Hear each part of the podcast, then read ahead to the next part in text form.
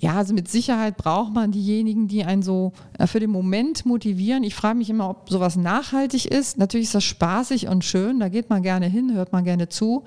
Ähm, die Schwierigkeit ist wirklich, die Leute wirklich zum Nachdenken zu bringen. Und das versuche ich eigentlich durch meine Vorträge, durch meine Geschichte, die ich erzähle. Und dass ich jetzt nicht diese typische äh, äh, Sportlerin bin, die äh, wie Phönix aus der Asche kommt und auf alles verzichtet und alle Grenzen äh, bricht. Ja, also so bin ich überhaupt nicht. Also ich möchte auch vermitteln, dass wir individuell unterschiedlich sind und dass jeder so die Möglichkeit hat, ähm, was Großartiges zu erreichen.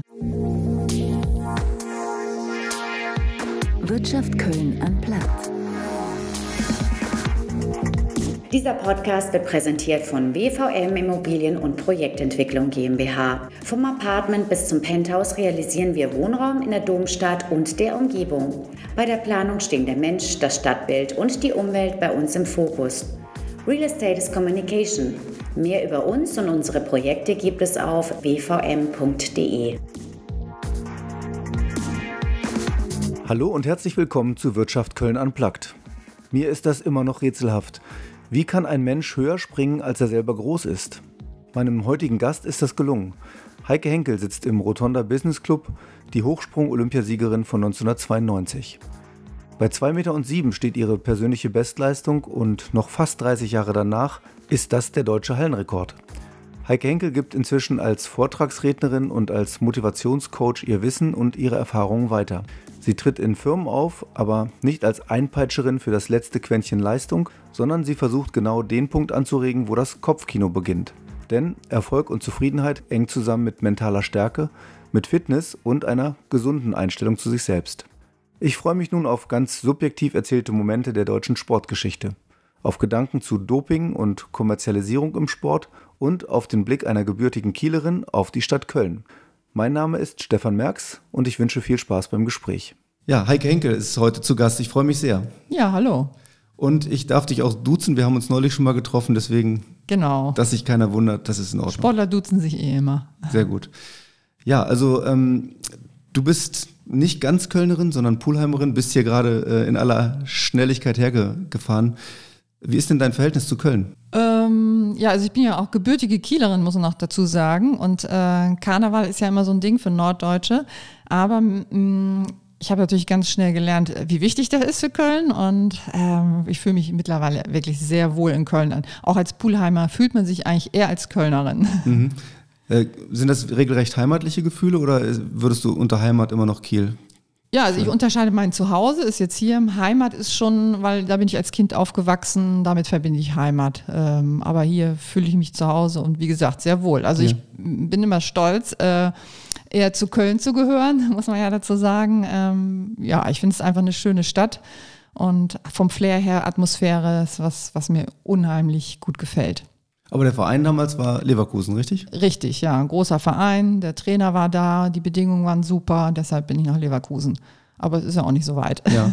Gibt es denn hier einen speziellen Ort, den du gerne magst in Köln? In Köln, ich bin total gerne im Stadtwald. Der ist ja riesengroß, also von daher ist das ein sehr weiter Begriff sozusagen. Aber ich bin total gerne in, in Fedels, also ob jetzt in der Südstadt oder äh, belgisches Viertel, gern auch in der Innenstadt in den kleinen äh, Läden. Also ich gehe noch sehr gerne äh, direkt einkaufen in den Läden. Ich finde es einfach sehr schön, auch das ja mit schönen Dingen dann noch mit einem Leckeressen oder so zu verbinden. Mhm. Deshalb bin ich da immer sehr gern.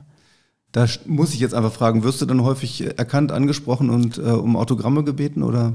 Nein, also ich denke, die Zeit ist vorbei. Also ab und zu werde ich tatsächlich noch irgendwie erkannt, äh, vor allem dann, wenn es irgendwie, wenn man überhaupt nicht dran denkt. Ähm, aber äh, es war auch schon früher sehr, sehr zurückhaltend. Meistens haben mir diejenigen gesagt, die mit mir unterwegs waren. Ähm, ja, da hatte ich wohl gerade wieder jemand erkannt. Ich habe das immer gar nicht mitbekommen, aber wahrscheinlich bin ich auch so ein bisschen mit Scheuklappen durch die Gegend gelaufen. Ähm, ja, so ist das. Aber äh, per Post kriege ich noch viele Anfragen. Aber so auf der Straße wird man also ich habe mir immer so Blicke, denke ich immer, haben die einen jetzt erkannt oder nicht, aber äh, vielleicht gucken die mich einfach nur so an, weil ich relativ groß bin. ähm, ja, also wir würden heute gerne ja oder wir möchten gerne über äh, die sportliche Karriere nochmal sprechen, ein kleiner Rückblick also und dann aber auch die Brücke schlagen Richtung Wirtschaft, denn du bist mhm. heute als äh, ja, Motivationscoach und Vortragsrednerin unterwegs. Ähm, ja, und auch so ein bisschen auf Eigenverantwortung für die Gesundheit, sei es geistig als auch mhm. ähm, die, die körperliche Fitness. Ähm, fangen wir mal an mit äh, dem 20. August 1989. Mhm. Sagt dir das Datum etwas? 2089 kann eigentlich nur ein Kölner als V-Sportfest gewesen. Richtig, sehr gut. Sehr und da gut. bin ich, denke ich mal, das erste Mal über zwei Meter gesprungen, weil das war genau in Köln und Daran kann ich mich sehr gut erinnern. Genau, natürlich weißt du das besser als ich selbst. Ich habe es nur bei Wikipedia jetzt gesehen. Mhm. Also erster Zwei-Meter-Sprung, was hat das für dich bedeutet? Hast du da lange drauf hingearbeitet oder ist es einfach so passiert? Also lange, ich weiß nicht, aber eine Weile. Also ich habe gemerkt, ähm, ich hatte so eine Bestleistung so um 6, 1,96, 97 und man visiert immer die zwei Meter an, weil das bedeutet nach wie vor auch, ähm, dass man in der Weltspitze angekommen ist. Und ähm, das war natürlich mein großer Wunsch, das zu schaffen. Also es war erstmal mein Ziel, um dann weitere Höhen angehen zu können. Ja. Und das war natürlich optimal, dass es in Köln passiert ist. Das hat mich sehr gefreut. Also ich ähm, fasse das vielleicht mal kurz zusammen und hoffe, dass ich es richtig zusammenbekomme. Du bist also 20 Mal deutsche Meisterin.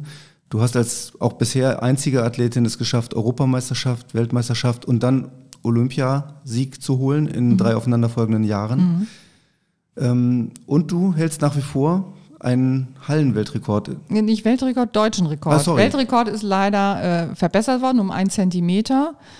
Ähm, ja, aber, aber zwei Meter und sieben ist der ist deutsche Rekord in der Halle. Eine ordentliche Höhe, auch international noch bin ich da ganz gut mit dabei.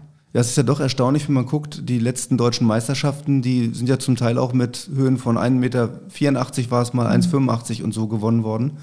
Ähm, also lange nicht die zwei Meter. Manchmal sind sie natürlich auch gefallen, Ariane mhm. Friedrich und so. Aber wie hast du das betrachtet, dass du mit deinen zwei Meter Sprüngen jetzt ja heute auch noch top bist? Ja, es ist schwierig zu beurteilen. Also es hat sich natürlich einiges verändert. Es gibt nicht mehr diese Breite an äh, Athleten, die jetzt auch für Hochsprung entscheiden. Also immer weniger Kinder haben, haben, probieren das tatsächlich mit Hochsprung aus, weil ein bisschen Respekt ist dabei, weil da liegt die Latte, da kann man sich wehtun. Und äh, man muss auch relativ beweglich sein. Ähm, ja, also ich, ich kann das immer nur von außen betrachten, aber ähm, also für mich war, ich kann immer nur sagen, was für mich wichtig war, wenn ich die zwei Meter gesprungen oder als ich die gesprungen war, war mir klar, dass ich die öfter springen muss, um wirklich dann mir, mir einen Platz zu sichern in der Spitze. Und da war klar, dass da auch noch ein paar Zentimeter drauf müssen. Ähm, also für mich war das immer der Anreiz, äh, dann noch ein bisschen mehr obendrauf zu packen und hat mir das Selbstbewusstsein gegeben, auch mehr äh, von mehr zu träumen oder auch mehr, äh, ja, ein größeres Ziel zu setzen. Also dass man wirklich dann irgendwann auch einen deutschen Rekord anstrebt oder eben irgendwelche Medaillen. Ja. In so einem Wettkampf stelle ich mir das ja, das ist ja ein enormer nervlicher, ähm, eine nervliche Anspannung, ein Poker auch. Also ich mhm. habe jetzt dieses Video nochmal mir angeschaut von 1992 in Barcelona, als du Olympiasiegerin geworden bist. Da hattest du zum Beispiel die Höhe von 1,94 Meter ausgelassen und dann 1,97 im dritten Versuch erst geschafft. Das heißt, warst schon fast wieder ausgeschieden, um dann Richtig. später noch auf 2,2 Meter zwei hochzukommen und damit den Wettbewerb zu gewinnen. Was ist dann, was, wie muss man da ticken, um in so einen, so einen Wettkampf durchzustehen? Ähm, ja, zumal ich ja die gleiche Situation vier Jahre vorher in Seoul hatte bei den äh, Olympischen Spielen und ich tatsächlich nicht ins Finale kam, weil ich eben alle drei Versuche gerissen hatte. Und da spielt natürlich äh, schon so ein kleiner Film ab, weil man sich daran erinnert. Aber ich habe natürlich in den vier Jahren bis Barcelona ähm, ja daraus gelernt und habe mir vor allem direkt noch in Seoul vorgenommen, dass mir das nicht nochmal passiert. Also das war schon mal, glaube ich, wichtig für mich, so ein Statement zu setzen, ähm, jetzt erst recht und ähm, ich kann es besser. Und mit dieser Einstellung bin ich natürlich nach Barcelona gefahren, beziehungsweise sind die vier Jahre, die, da ist ja einiges passiert. Ich habe mich ja wirklich in der Spitze etabliert und habe an mehr Selbstsicherheit gewonnen.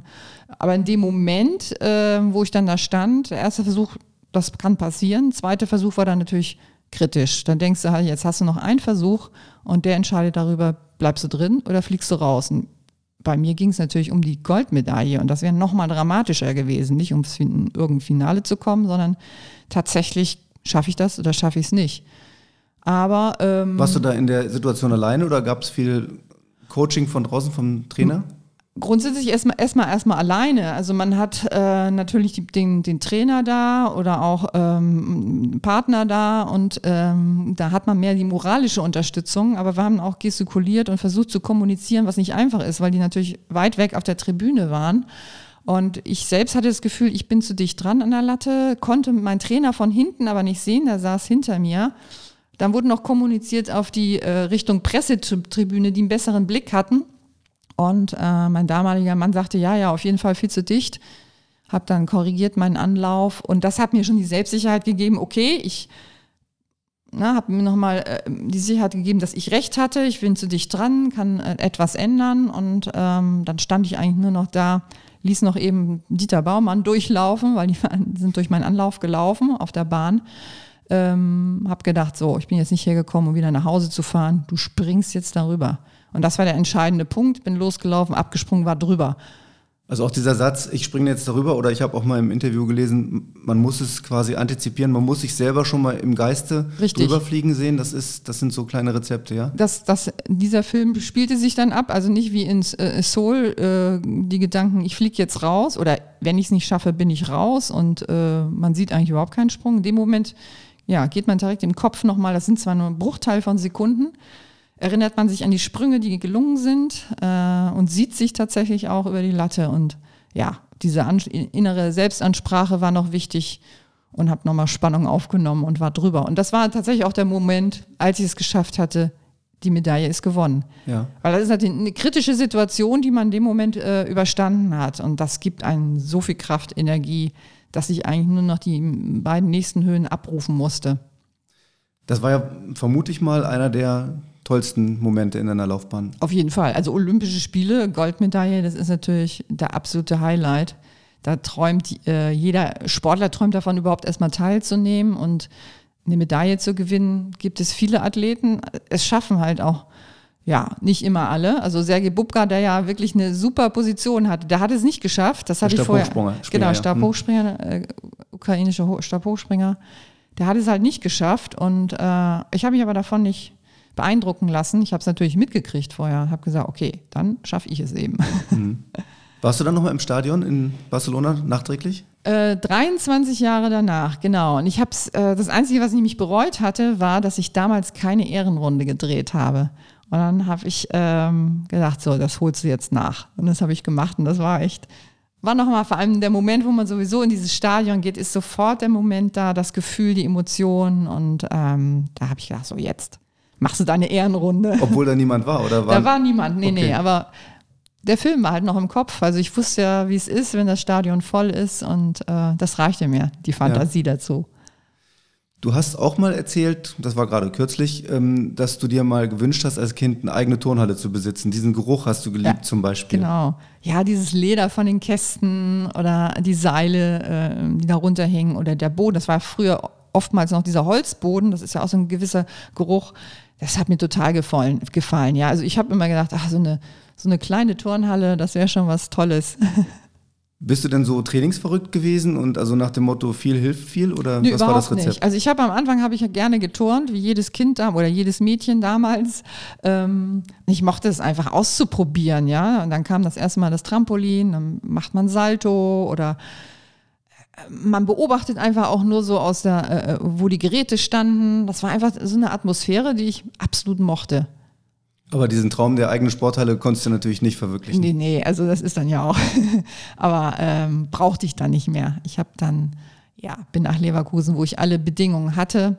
Und äh, das aber ich, ich glaube, dass das einfach dieses angenehme Gefühl damit, mit, äh, mit so einem Ort, dass ich das trotzdem immer in mir getragen habe und deshalb mich auch immer in Sporthallen wohlgefühlt habe. Und ähm, das hat mir darüber hinweg geholfen, dass ich auch trainieren muss. Mhm.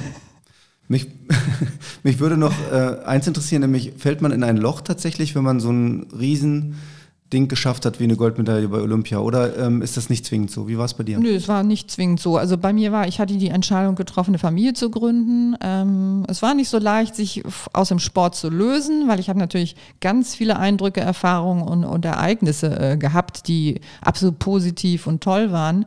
Das fiel von heute auf morgen weg. Alle Verträge, die ich hatte, waren beendet. Also meine Karriere war tatsächlich beendet. Aber ich hatte, wie gesagt, ähm, ich gehörte ja auch zu den Athleten, die noch Grundstock hatten, also finanziellen Grundstock, wo ich auch so ein bisschen meine Existenz aufbauen konnte. Und das gab mir auch erstmal Sicherheit und ich hatte ein Stu abgeschlossenes Studium. Also eigentlich konnte mir ja auch nichts passieren. Und irgendwann ging es dann auch weiter mit, mit weiteren Interesse, Kooperationen. Die waren natürlich nicht mehr zu vergleichen wie zur aktiven Zeit, aber mhm.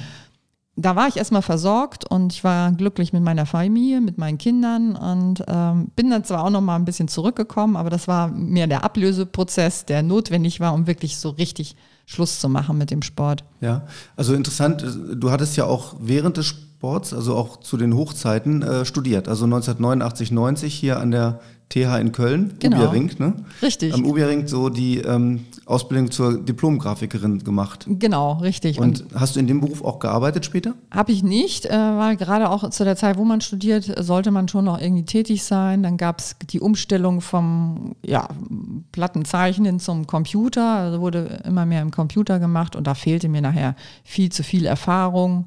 Und es kam halt auch, muss ich sagen, finanziell lukrativere Angebote. Ich musste mich nirgendwo jetzt unbedingt neu einarbeiten. Und ähm, ja, und die Angebote waren da und ich durfte mich ausprobieren. Also ich habe auch Kolumnen geschrieben und alles Mögliche machen. Ähm, aber es ist auch erstmal so eine Orientierung, ja. Man weiß tatsächlich erstmal nicht, was macht man. Das dauert auch eine Zeit lang. Äh, vor allem wenn man erstmal natürlich in der Mutterrolle auch aufgeht, da beschäftigt man sich nicht unbedingt damit. Also du warst schon während des Studiums Mutter geworden auch? Ähm, ja.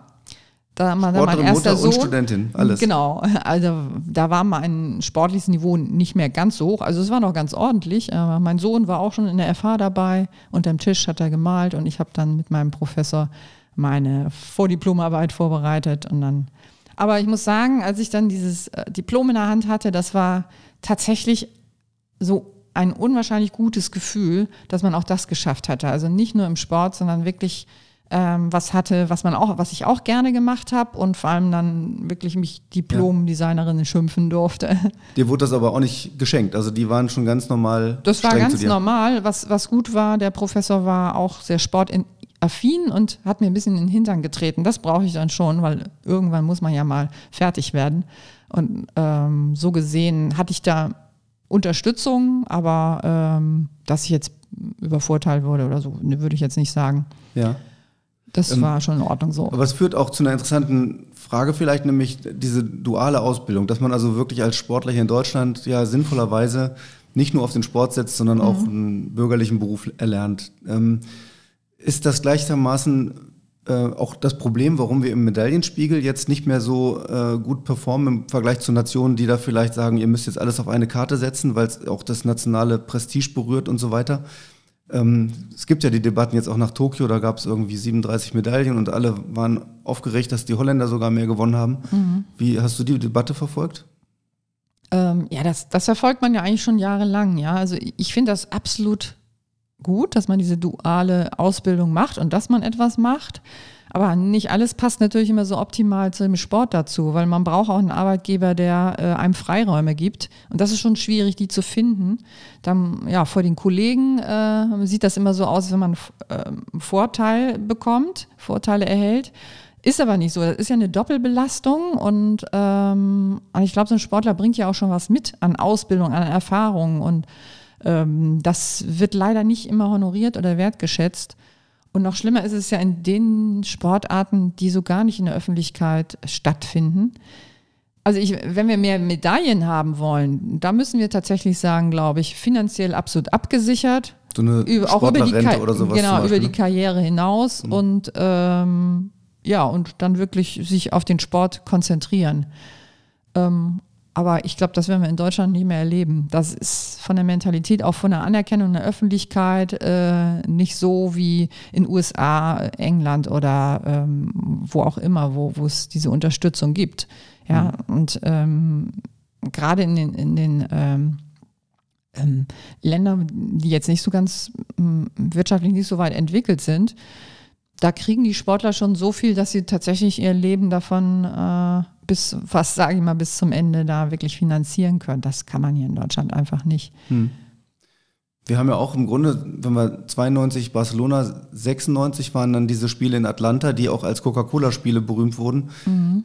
Ab da, das war, wurde ein bisschen als Zäsur auch begriffen, ab da stieg die Kommerzialisierung des Sports nochmal sehr stark. Es wurde vom Leistungssport hin zum, zum Event äh, mhm. immer mehr stilisiert. Ähm, wie hast du das erlebt? Ja, diese Diskussion fing tatsächlich schon 1984 in Los Angeles an, weil da war ja wirklich viel Show und von wegen Fernsehrechte, da fing das ja schon an. Und ja, also äh, Coca-Cola-Spiele, ich habe die auch so empfunden. Ja, da war ja wirklich nur ähm, ja, der wirtschaftliche Aspekt im Vordergrund. Also der war mit Sicherheit immer irgendwie im Vordergrund.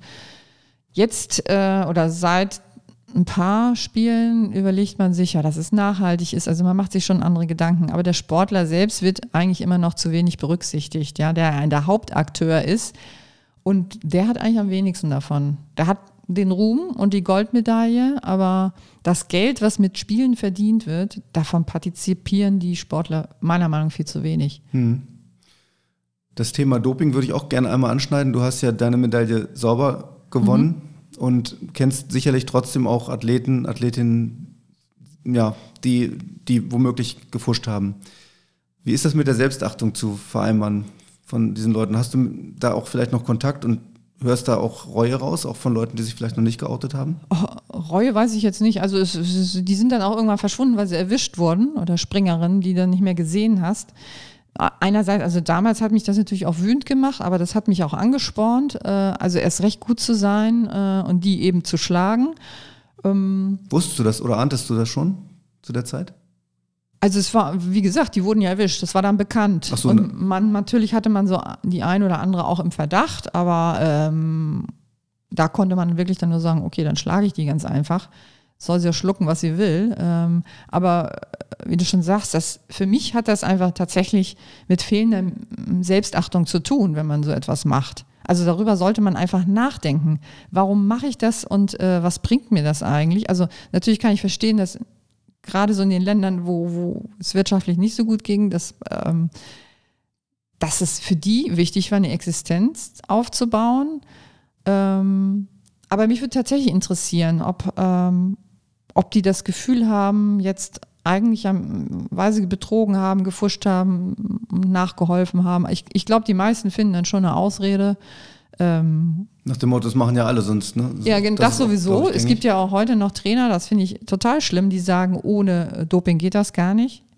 Äh, das könnte auch ein Grund dafür sein, dass eigentlich die Leistung nicht mehr gebracht wird, weil die Sportler selber nicht dran glauben. Die müssen aber dran glauben, dass sie das eigener Kraft schaffen, sonst äh, kommen sie nicht da oben an ja, ich finde es ich find's schade, welche, ähm, ja, welche Dimension sowas dann auch annimmt. Ähm, wenn man mich fragen würde, ähm, ist das heute noch gang und gäbe? Also die wird es immer geben, die ähm, dopen. Und es gibt immer irgendwo Lücken, auch in Ländern, die man nicht so in äh, vielleicht auch unter Kontrolle hat. Ich, ich weiß nicht. Also man muss da ein bisschen vertrauen, dass es besser geworden ist.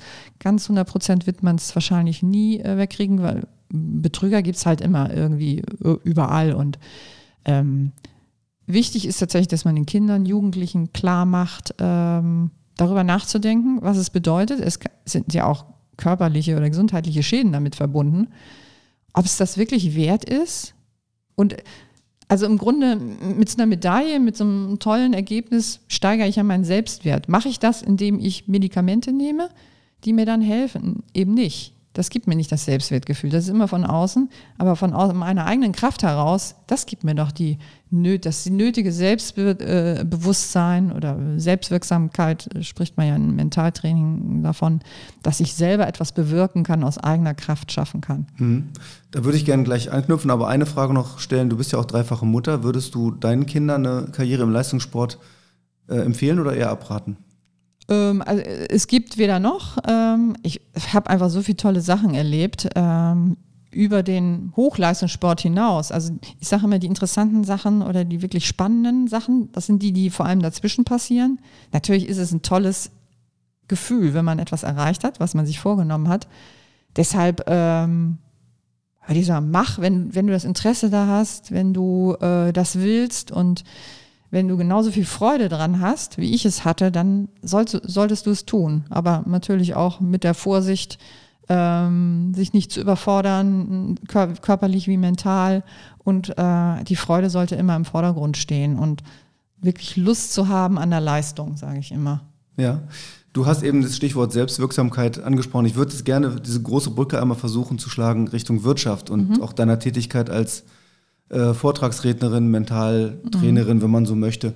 Ich nehme an, du trittst da ja nicht auf vor Unternehmern und Mitarbeitern und äh, Frauen entsprechend auch und rufst Chaka, wie das Jürgen nee. Höller gemacht hat. Aber die werden dich ja auch nicht buchen, um zu sagen, achte auf dich selbst und tritt mal einen Schritt zurück und mach mal langsam. Das stimmt, das ist eher schwierig. Da, diese Botschaft kommt jetzt so gerade äh, so an. Ja? Vielleicht gerade durch diese Corona-Zeit. Viele haben Zeit gehabt, darüber nachzudenken, was sie tun oder was sie, was sie nicht tun. Und ähm, ja, also mit Sicherheit braucht man diejenigen, die einen so äh, für den Moment motivieren. Ich frage mich immer, ob sowas nachhaltig ist. Natürlich ist das spaßig und schön, da geht man gerne hin, hört man gerne zu. Ähm, die Schwierigkeit ist wirklich, die Leute wirklich zum Nachdenken zu bringen. Und das vers versuche ich eigentlich durch meine Vorträge, durch meine Geschichte, die ich erzähle. Und dass ich jetzt nicht diese typische äh, äh, Sportlerin bin, die äh, wie Phönix aus der Asche kommt und auf alles verzichtet und alle Grenzen äh, bricht. Ja, also so bin ich überhaupt nicht. Also ich möchte auch vermitteln, ähm, dass wir individuell unterschiedlich sind und dass jeder so die Möglichkeit hat, ähm, was Großartiges zu erreichen. Also sich wirklich auch Ziele zu setzen, ähm, die man sich erstmal nicht vorstellen kann und auch versucht, die zu erreichen. Also da muss man nicht auf der Bühne tanzen, das kann man auch ähm, ja, für sich irgendwie alleine machen. Also man ist nie alleine, ja, aber ich brauche jetzt nicht äh, unbedingt das Publikum, das ist toll.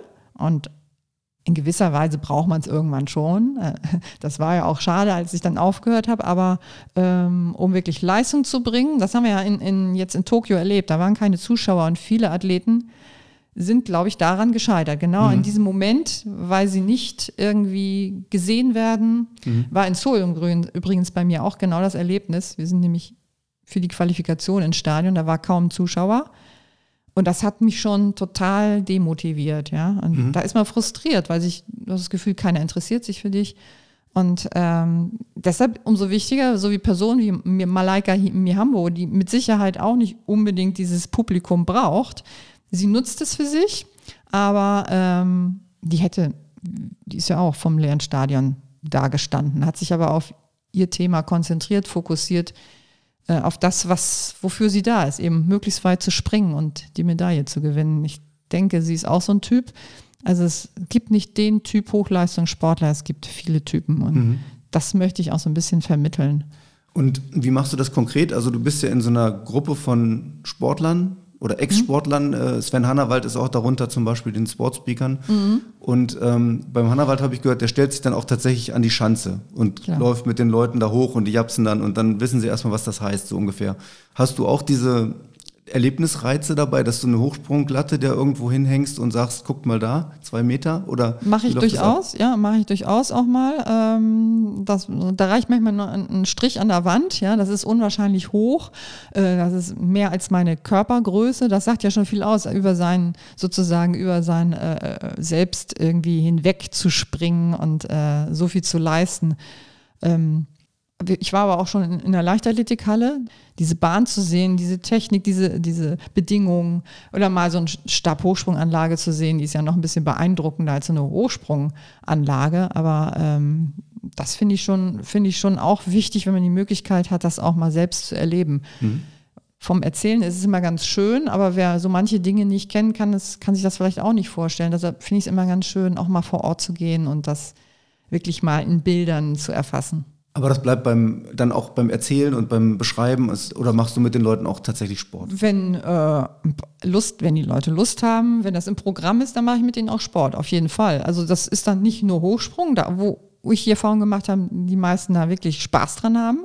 Auch wenn sie schlechte Erfahrungen gemacht haben, wir machen es ja nicht mit einer Hochsprunglatte, aber da wirklich mal zu probieren, wie hoch komme ich und ähm, also es macht dann auch einfach Spaß, weil man natürlich auch mit diesem Ehrgeiz ja nicht daran geht. Mhm. Ein bisschen Ehrgeiz schon, das merke ich schon. Aber es macht den Leuten einfach Spaß, das äh, so kennenzulernen, so direkt. Und dann äh, sehen die natürlich auch nochmal die Dimension, wenn sie über 1,20, 1,40 springen und ich bin 2,7 Meter. Sieben. Das ist dann schon ein kleiner Unterschied. Und ähm, ja, das macht den Leuten dann nochmal klar, dass man was tun muss, aber dass man halt auch hohe Ziele erreichen kann wenn man etwas dafür tut. Ja, springst du dann auch selbst nochmal drüber oder wie machst du das? Ich, ich springe lieber nicht mehr. Also es sieht erstmal nicht mehr so elegant aus. Man ist nicht mehr so schnell, nicht mehr so beweglich. Und die Verletzungsgefahr ist schon zu groß, weil ich im Kopf natürlich genau weiß, wie es geht und genauso reingehen würde, wahrscheinlich in den Absprung. Und dann habe ich Angst, dass ich mir Rücken, Knie oder sonst was verletze.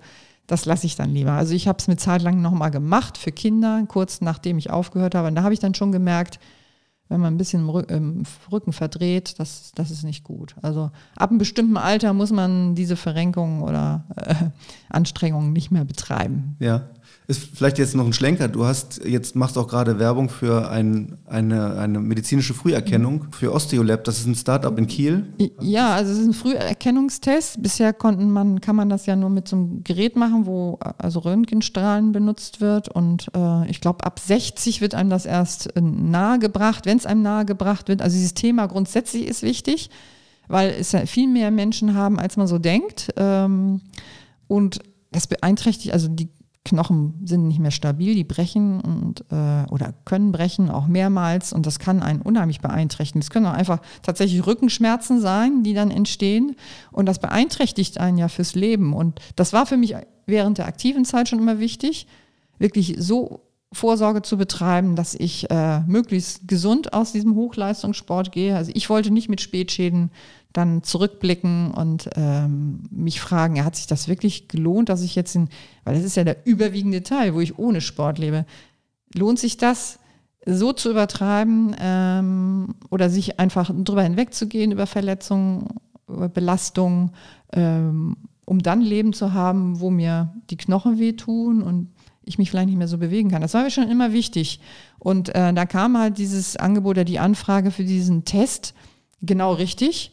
Ähm, und ich habe natürlich gedacht, so wie jeder Sportler denkt, also vor allem wie ich gedacht habe, ich habe ja gut vorgesorgt, ich bin super fit. Das ging um, dann, um, brüchige Knochen letztlich. Ne? Osteoporose genau, ist ja genau. so dieser Knochenschwund, ne? der dann auch mhm, zu Brüchen Richtig, führt. und das ist ein ganz einfacher Test, dem Urintest, den man macht, den schickt man ins Labor. Und dann bekam ich den Befund und ähm, dachte so, okay, ich würde jetzt da im grünen Bereich, nichts da. Also ich war im orange-roten Bereich. Das heißt, ähm, also bei mir heißt es, ich habe noch keine Osteoporose, aber wenn man nichts dagegen macht, kann es sich zu einer Osteoporose entwickeln. Und ähm, ich kann da ganz, ganz einfach dagegen an, angehen, sage ich jetzt mal. Ähm, nehmen täglich äh, Vitamin D, ein Kombi, äh, äh Kombipräparat, Vita, Vitamin D Vitamin und Calcium, weil mein Körper nimmt dieses Calcium nicht auf. Also die wenigsten nehmen wirklich äh, das nötige Kalzium auf oder auch mit Vitamin D ist ja genau das gleiche. Äh, es ist weder noch in, den, in der Ernährung drin äh, oder genügend oder man ist, ernährt sich gar nicht danach. Ähm, und ähm, es kann auch immer sein, je nachdem, wenn man äh, andere Medikamente nimmt, dass die das verhindern, dass tatsächlich ja. das Kalzium aufgenommen wird. Und so kann es eigentlich tatsächlich jeden betreffen. Und ich meine, ich bin jetzt noch nicht so alt. Ich bin, äh, sage ich, denke ich jedenfalls, also ich fühle mich nicht alt mit, ein, äh, mit 57. Ähm, heute ist man ja mit 57 gehört man. Damals gehörte man zu den Alten, heute nicht mehr. Nee, das kann ich bestätigen. Um, ich will, wie gesagt, ich möchte ein selbstbestimmtes Leben führen und ähm, möglichst mich gut bewegen. Deshalb nehme ich das sehr ernst und finde es toll, dass es das gibt. Es ist total einfach. Und jeder kann es machen. Ähm, Gerade Frauen, so die ja, die sind ja überwiegend eigentlich davon betroffen auch.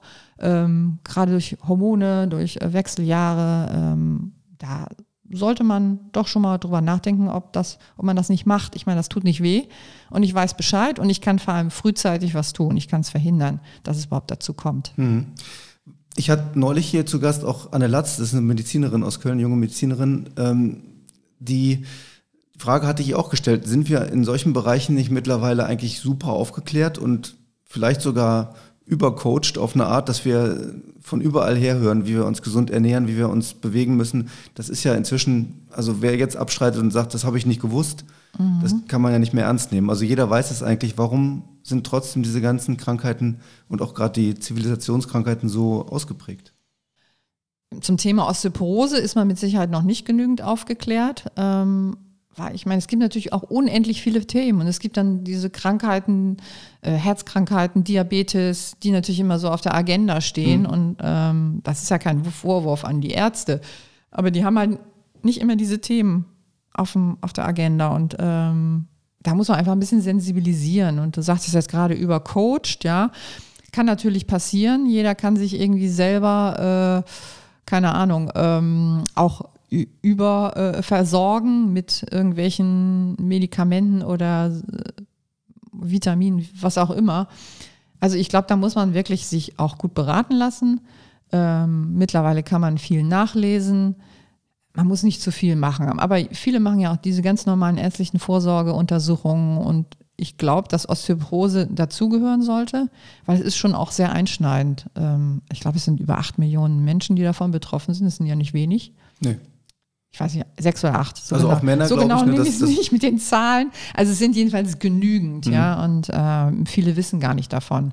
Und das ist doch schade. Und man kann so wenig, also mit wenigen Dingen so viel dagegen tun. Ich muss ja. nicht erst, äh, also es ist mit Diabetes und diesen ganzen Krankheiten ganz genauso. Ich, wenn ich mich damit beschäftige, mich gesünder zu ernähren und ausgewogener und nicht an diesen Mengen aber ich glaube, da sind wir gerade so an einem Punkt, wo es beginnt. Also zumindest die jüngere Generation setzt sich ja relativ viel damit auseinander. Wir können uns auch von den jungen Menschen dazu äh, animieren lassen oder motivieren lassen, mehr darüber nachzudenken. Stimmt, das ist zum Beispiel beim Thema fleischfreie Ernährung. Ne? Das kommt genau. oft über die Kinder in die Familie. Ne? Richtig, ja. Meine Tochter macht das auch, vegan. Also es ist toll, ich mache das gerne, aber ich esse auch gerne Fleisch, muss ich dazu sagen.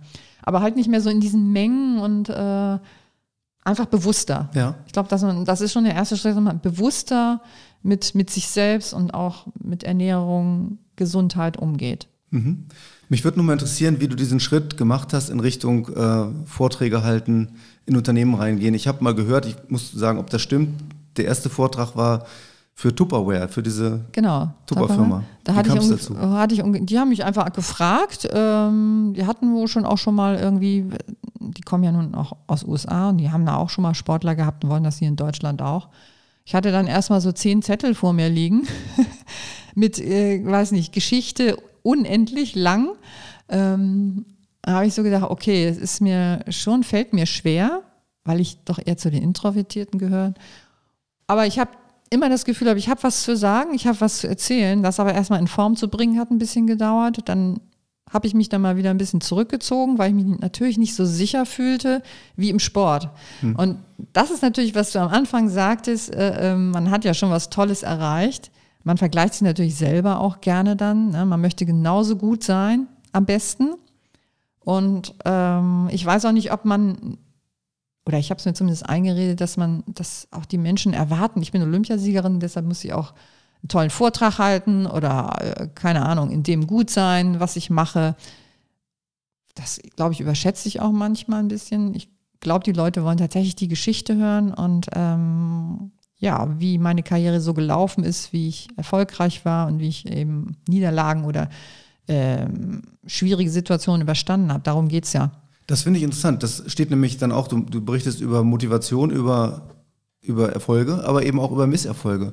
Äh, von denen weiß ich jetzt zum Beispiel wenig. Was sind denn deine Misserfolge gewesen, aus denen du lernen konntest? Also erstmal habe ich viel mehr Misserfolge gehabt als Erfolge. Es äh, sind einfach viel, viel mehr Wettkämpfe verloren oder auch nicht die Leistung gebracht, die ich mir gewünscht habe. Das kann man ja so ein bisschen so als Niederlage ja sehen. Ähm, ja, aber das gehört aber ja zum Sport. Richtig, deshalb, ich sah das nicht wirklich als Niederlage, aber das sind für andere Menschen die ein Ziel haben, erreichen es nicht. Das ist eine Niederlage, wenn man das mal so ganz faktisch betrachtet. Und die größte Niederlage war für mich natürlich Seoul 1988. Bin da angereist, äh, eine Vorleistung von 1,98. Ähm, habe gedacht, okay, aufs Treppchen könnte es vielleicht kommen. Soweit ist es dann leider nicht gekommen. Und die Medaille, Bronzemedaille ist tatsächlich mit 1,99 weggegangen, also unrealistisch war es nicht. Hinten im Nachhinein noch ein bisschen ärgerlicher. Ähm, und trotzdem glaube ich, dass das der Punkt war, wo ich eigentlich wirklich erst gelernt habe. Also der, der äh, Lernprozess angefangen hat. Aus dieser Niederlage ähm, das zu ziehen, also die positiven Dinge zu ziehen, die mich voranbringen. Also nicht den Kopf in den Sand stecken, sondern sich zu überlegen, was ist gelaufen. Natürlich war ich erstmal traurig, Tränen und Wut und alle Emotionen, die man so kennt, die dann kommen. Aber dann muss man auch sagen, jetzt ist Schluss, äh, ich, ändern kann ich eh nichts und überlege mir jetzt, ähm, was mache ich besser. Und vor allem, es war die Entscheidung zu sagen, das passiert mir nicht nochmal. Ich mache es besser. Und das in Barcelona 1992 und das ist mir gelungen. Und ähm, das war so der erste Schritt. Und dann einfach daraus zu lernen, was ist schiefgegangen, wie kann ich mich besser vorbereiten, äh, wie kann ich mich auch vor allem darauf vorbereiten, dass Bedingungen nicht so sind, wie ich sie mir vorstelle, weil so war es einfach von Anfang an. Und vor allem ähm, sich von außen nicht beeinflussen lassen. Ich habe mich durch negative äh, Medienberichte beeinflussen lassen, ähm, sich selbst ein Bild machen oder auch äh, einfach zu sagen, egal, äh, ich hatte ja auch schon Erfahrungen mit Bedingungen, die nicht optimal waren, habe ich auch geschafft.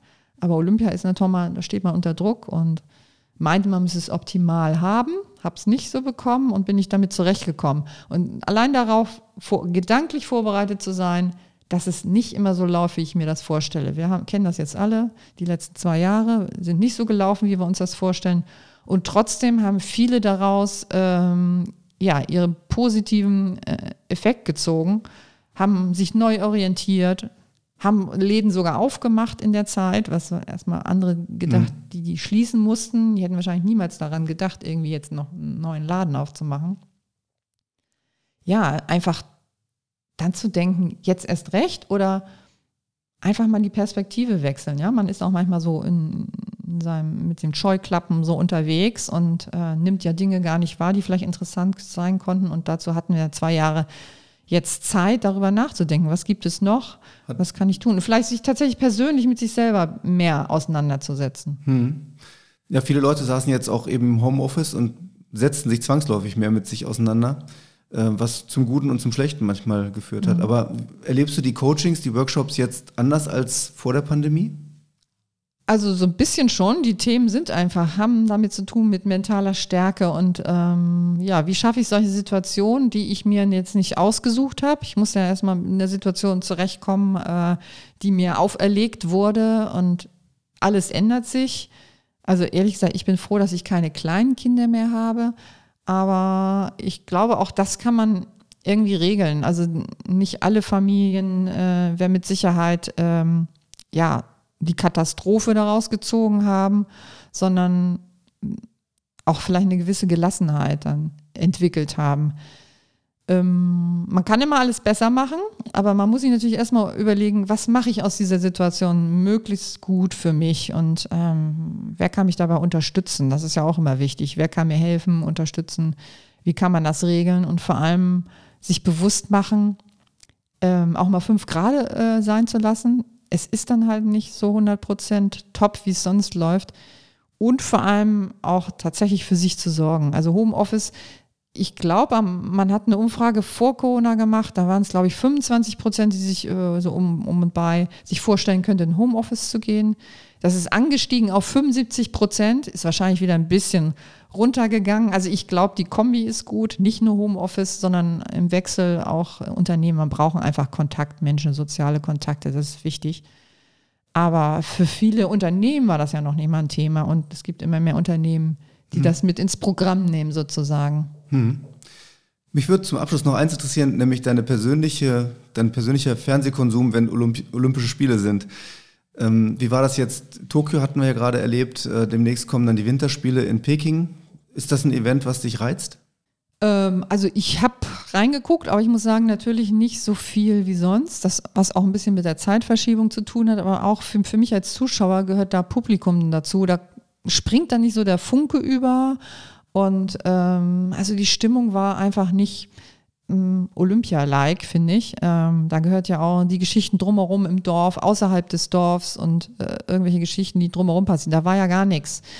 Ähm, die Athleten waren eingesperrt in ihrem Dorf und die durften, glaube ich, auch gar nicht, ich weiß nicht, ob sie nicht gar nicht raus durften, aber das war schon relativ streng und in China wird es ja jetzt noch mal strenger sein. Mhm.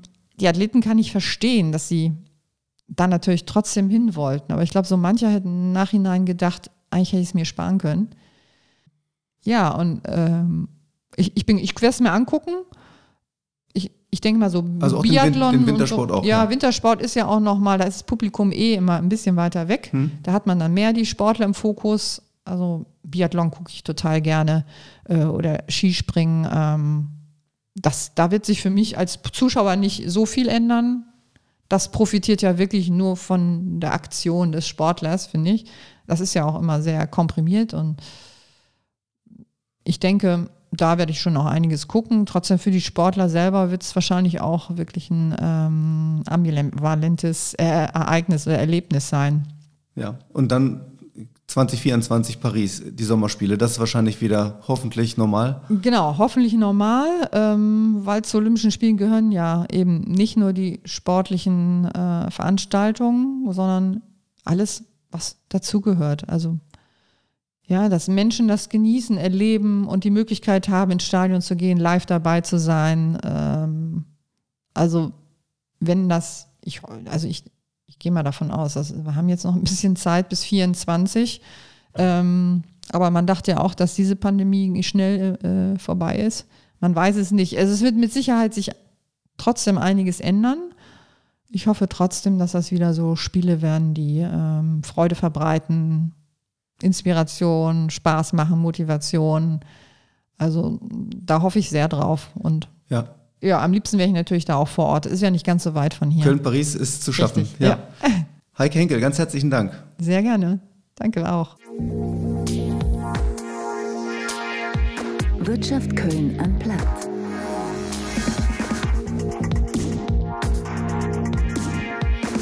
Und wenn Sie jetzt Lust bekommen haben auf eine runde Bewegung, dann würde mich das freuen. Es muss ja nicht gleich immer höher, schneller weiter sein. Heike Henkel zeigt für meine Begriffe eindrucksvoll, wie man das gesunde Maß halten kann und durch einen Perspektivwechsel auch mal das Gute im Schlechten findet. In der kommenden Woche meldet sich mein Kollege Manuel Heckel bei Ihnen. Zu Gast ist Claudia Bornemeyer, die neue Präsidentin der Rheinischen Fachhochschule. Die Professorin und Marketing-Expertin wird erklären, wie die FH mit innovativen Studiengängen punkten will. Man wolle schließlich am Zahn der Zeit ausbilden, so das Credo.